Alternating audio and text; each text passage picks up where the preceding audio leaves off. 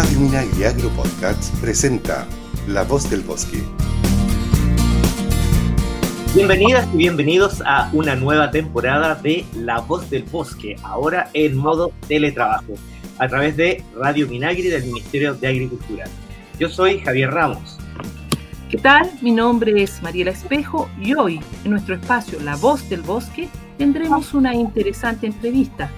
Hablaremos sobre la prevención de incendios forestales y también sobre las medidas a tomar cuando es necesario evacuar frente a una emergencia de este tipo.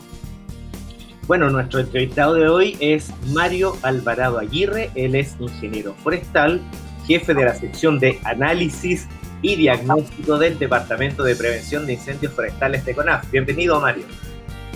Hola, estoy súper contento de estar aquí compartiendo con ustedes. Gracias, Mario, por acompañarnos. Sabemos que en esta época eh, tienen mucho trabajo, ustedes se, se duplica, se triplica ¿cierto?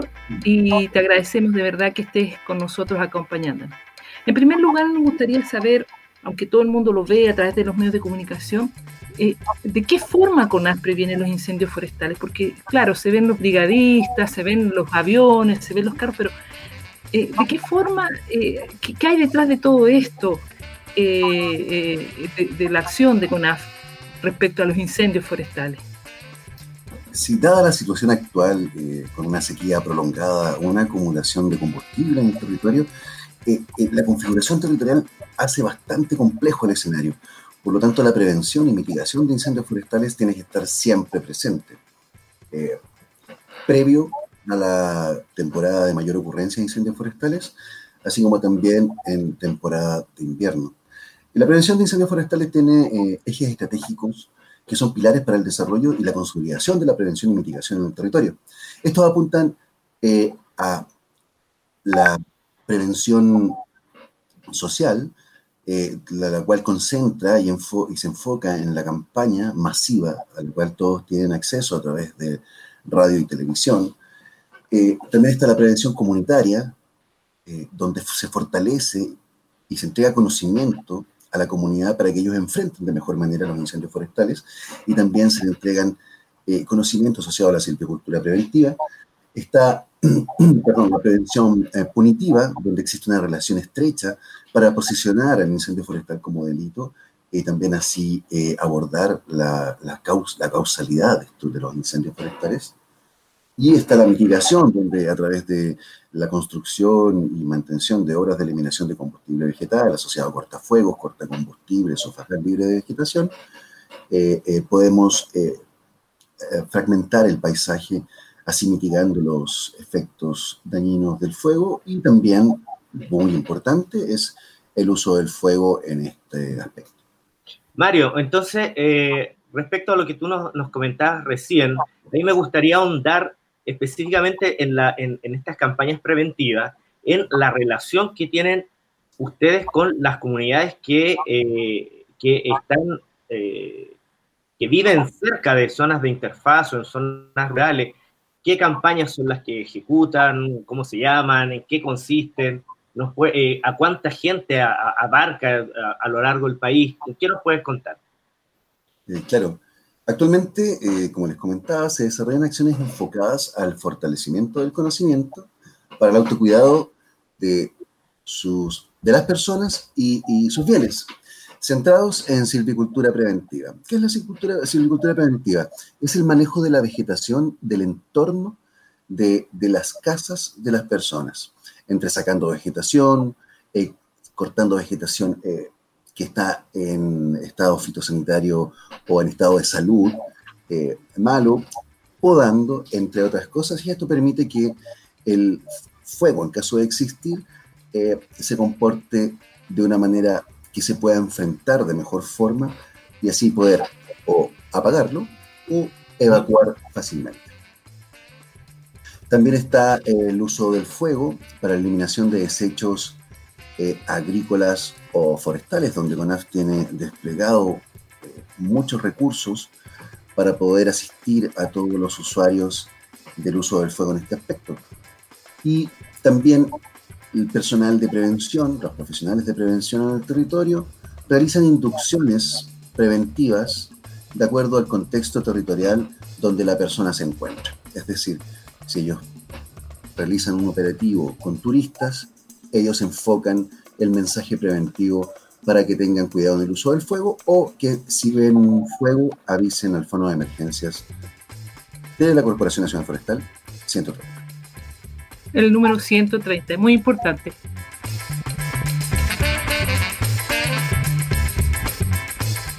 Les recordamos que está sintonizando La Voz del Bosque a través de www.radiominagri.cl todos los miércoles, nuestro programa estreno de 12.30 a 13 horas.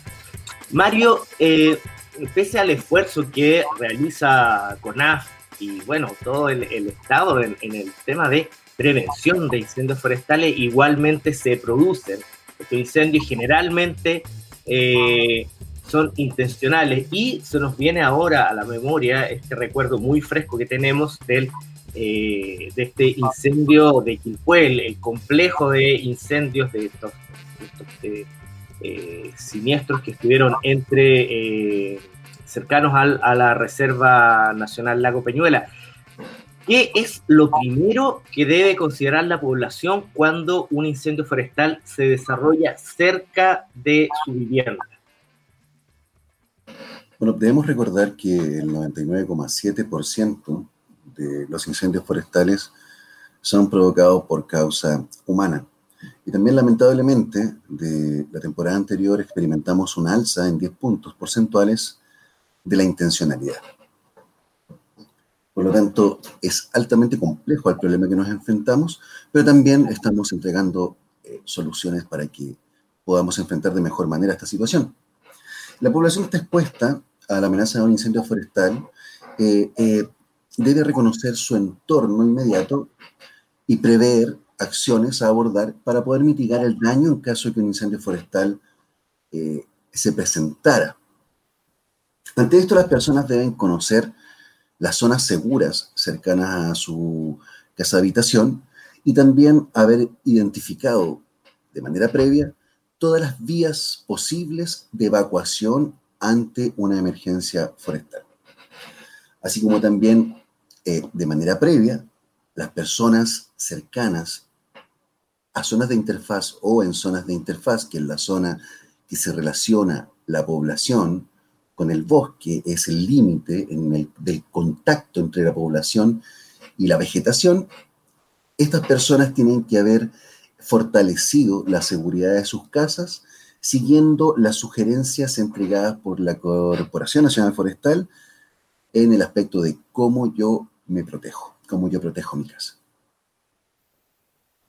Mario, hoy vemos que lamentablemente como que es más habitual, eh, o sea, prácticamente todo, en todos los veranos, en, en, todo el periodo de mayor, mayor temperatura, hay incendios, ¿cierto? Chile y muchos países, Chile se ha convertido en un país como típico por sus incendios y por, los temblores.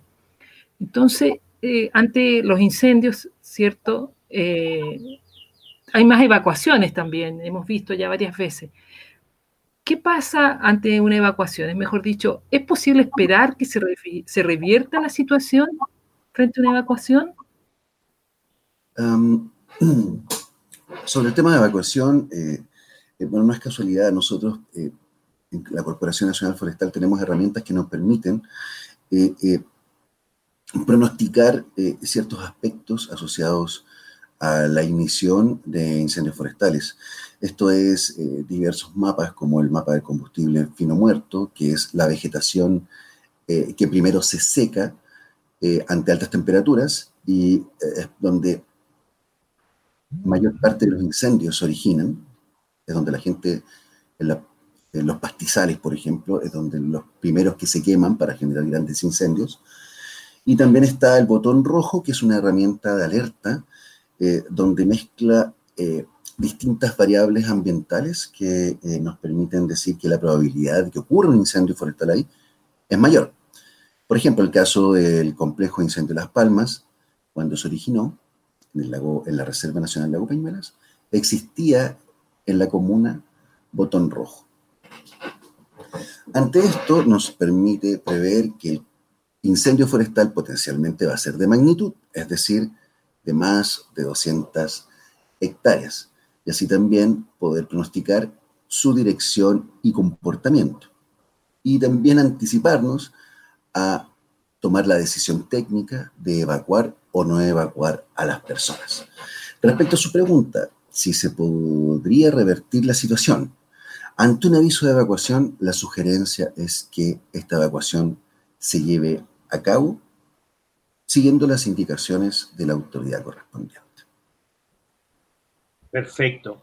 Mario, ya en el, en el tema mismo de, de, la, de este aviso de evacuación que las personas deben cumplir cuando la autoridad lo, lo, lo informa, eh, ¿cuáles son las consideraciones prioritarias eh, que, que, debemos tener cuando nos toca evacuar nuestro hogar? ¿Qué elementos son los imprescindibles para llevar? Eh, ¿Qué sucede con nuestras mascotas? En el caso de la gente que vive en, en, el campo, ¿qué pasa con el ganado?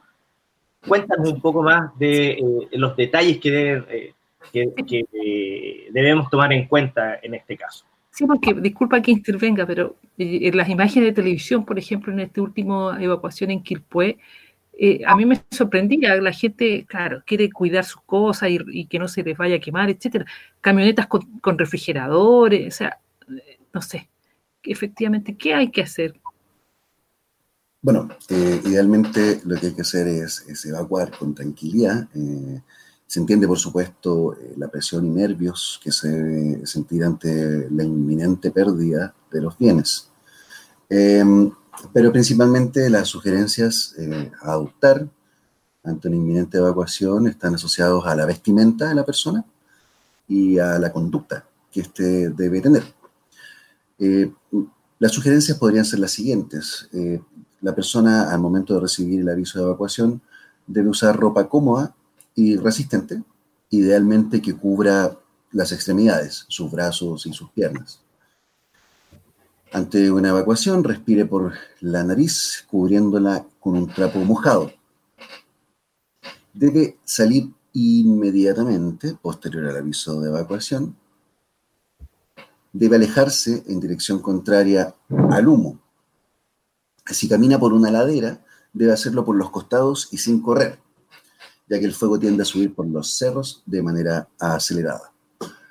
Si va a cruzar el incendio, debe hacerlo si conoce el terreno. Nunca cruce un incendio sin conocer el terreno, ya que no sabe lo que puede venir más adelante.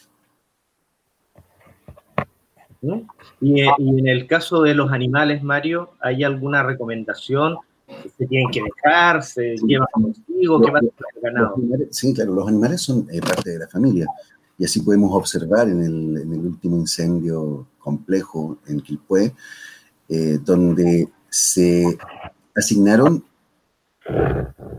refugios especiales para las mascotas que eran encontradas en el terreno y también, así como las personas, eran considerados en la evacuación de manera prioritaria. El caso del ganado, animales mayores, su manejo pasa a ser un poco más complejo, pero también están considerados refugios dentro de los predios de los propietarios, eh, eh, y así como también consideraciones especiales al momento de evacuar para poder salvarlos. Mario, en el caso hipotético, ya que eh, una persona, una persona se ve atrapada por un incendio forestal en un vehículo o, a pie, ¿qué medidas que pueden ser tomadas en este tipo de situaciones extremas? Si la, situación eh, ya es crítica y, no existe alternativa para evacuar, ah, se sugiere no utilizar vehículo, eh, em, ya que la misma presión y, los nervios que genera enfrentar esta emergencia podría generar un, confinamiento tanto, y, ser, afectados por el fuego, por la exposición al fuego y a la radiación de este. Hemos visto casos dramáticos en, Grecia, en Portugal, estos últimos años. Eh, por lo tanto, se sugiere evacuar, dejar el vehículo en un sector y evacuar. Sé que es complejo, pero se sugiere. Eh, como mencionábamos, si la situación es crítica, eh, se sugiere que las personas mojen su ropa ante la exposición al fuego, mojen su ropa, encuentren una fuente de agua para que se genere la humectación de las vestimentas. También que se proteja la cara e intente cruzar donde el fuego tenga poca intensidad. La intensidad del fuego está asociada a la cantidad de vegetación que está afectando. Por lo tanto, que busque quizás un sector donde hay un pastizal donde el fuego no va a ser tan intenso. Eh, si el fuego ya está demasiado cerca, eh, eh, la persona debe buscar un arroyo, una zona ya quemada por el incendio o una zona sin vegetación. Tirarse al suelo detrás de una roca o cubrirse con tierra. En estas emergencias, en las emergencias forestales, el aire más puro se encuentra cerca del suelo.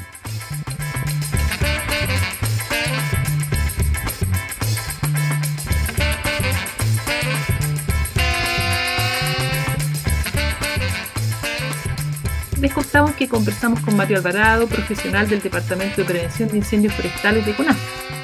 Mario, nunca está de más saber qué puede hacer una persona si es que el fuego lo alcanza y comienza a arder su ropa, por ejemplo. Eso es tremendo, si ya, ya es extremo y su ropa comienza a quemarse, la persona debe posicionarse de manera horizontal en el suelo y comenzar a rodar hasta extinguir el fuego de sus ropas. O sea, no correr a buscar una llave, por ejemplo. No, no correr. Lo primero que debe hacer es tirarse al suelo, dar de forma horizontal y comenzar a rodar hasta extinguir el fuego de sus ropas.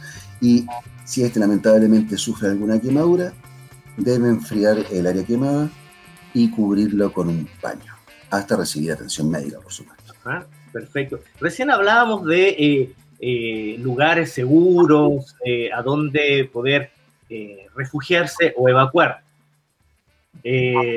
podemos podemos a lo mejor desmetificar algunos, algunos sitios.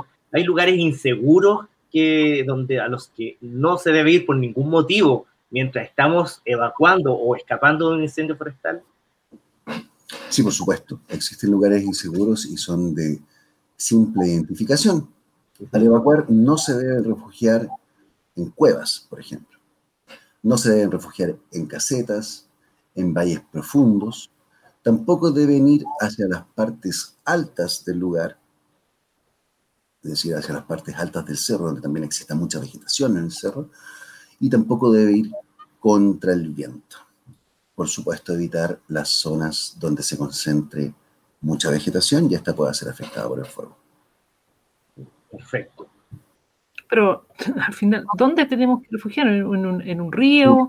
Áreas seguras, ¿no? Hay, áreas seguras, incluso las áreas que más son áreas para, poder refugiarse, para poder, Por, el, el, fuego, digamos.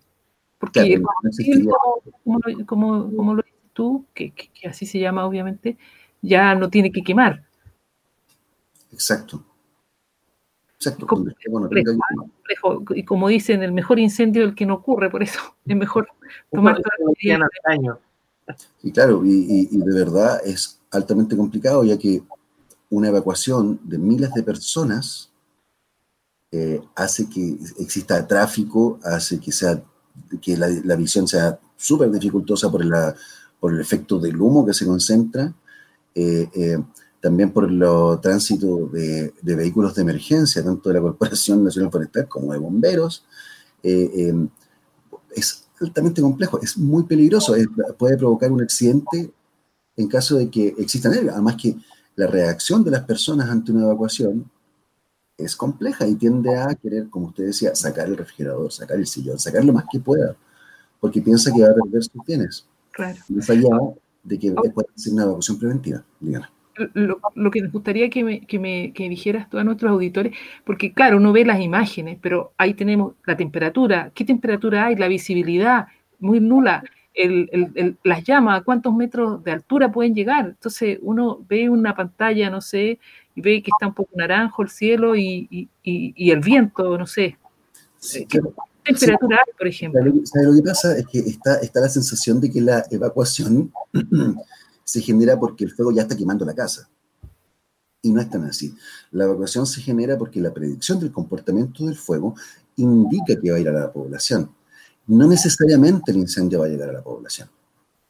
Pero ante la amenaza de que el fuego se presente en la interfaz, técnicamente se toma la decisión de evacuar.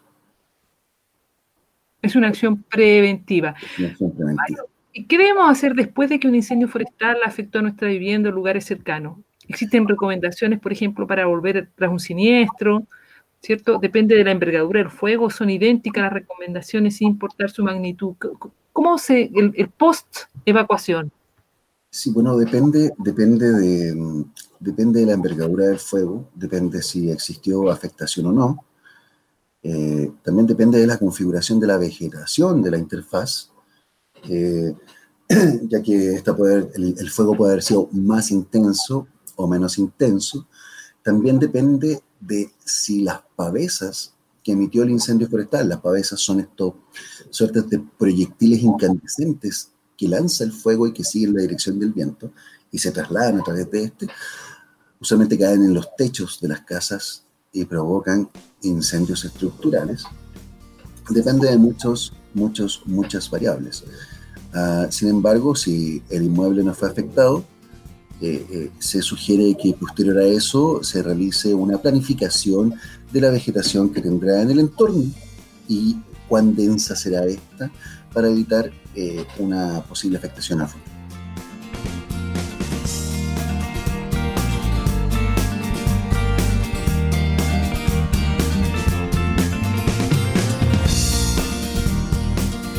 Estamos presentando La Voz del Bosque en Radio Minagri. Bien, estamos ya cerrando nuestro programa La Voz del Bosque en Radio Minagri. Mario, queremos agradecerte de verdad, tus consejos han sido muy buenos, eh, nuestros auditores están muy eh, interesados en, este tema porque lamentablemente cada día hay más incendios, ¿cierto? Entonces hay que estar atento, hay que actuar con mucha prevención. De nuevo te lo agradecemos mucho, Mario. Mario Alvarado, ingeniero forestal, jefe de la sección de análisis y diagnóstico del Departamento de Prevención de Incendios Forestales, nos acompañó hoy día. Agradezco el espacio. Eh, recordar que la prevención de los incendios forestales es nuestra responsabilidad, es responsabilidad de la sociedad y que, por supuesto, prevenir un incendio forestal es más fácil que combatirlo. Muy bien, muchas gracias Mario y antes de concluir nuestro bloque de hoy, recordamos que puedes revisar siempre en nuestras redes sociales que unidades del Sistema Nacional de Áreas Silvestres Protegidas del Estado que administra CONAF se encuentran abiertas para que programes tu viaje con anticipación y tengas la oportunidad de contactarte con el patrimonio natural y cultural de nuestro país. Además, te invitamos a visitar nuestra página web www.penal.cl donde encontrarás información actualizada de parques y reservas nacionales y los monumentos naturales que administra nuestra institución. Bien, nos encontraremos la próxima semana en una nueva edición de La Voz del Bosque, programa de Radio Minagri que CONAF trae para ti al ingresar a la página www.radiominagri.cl.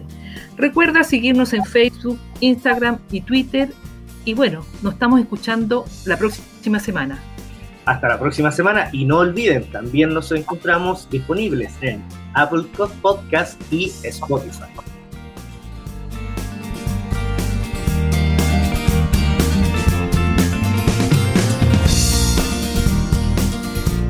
La Voz del Bosque es una iniciativa de CONAF y FUCOA del Ministerio de Agricultura. Escucha este y otros programas de Radio Minagri Agro Podcasts en el sitio web www.radiominagri.cl y síguenos también en Spotify y Apple Podcasts.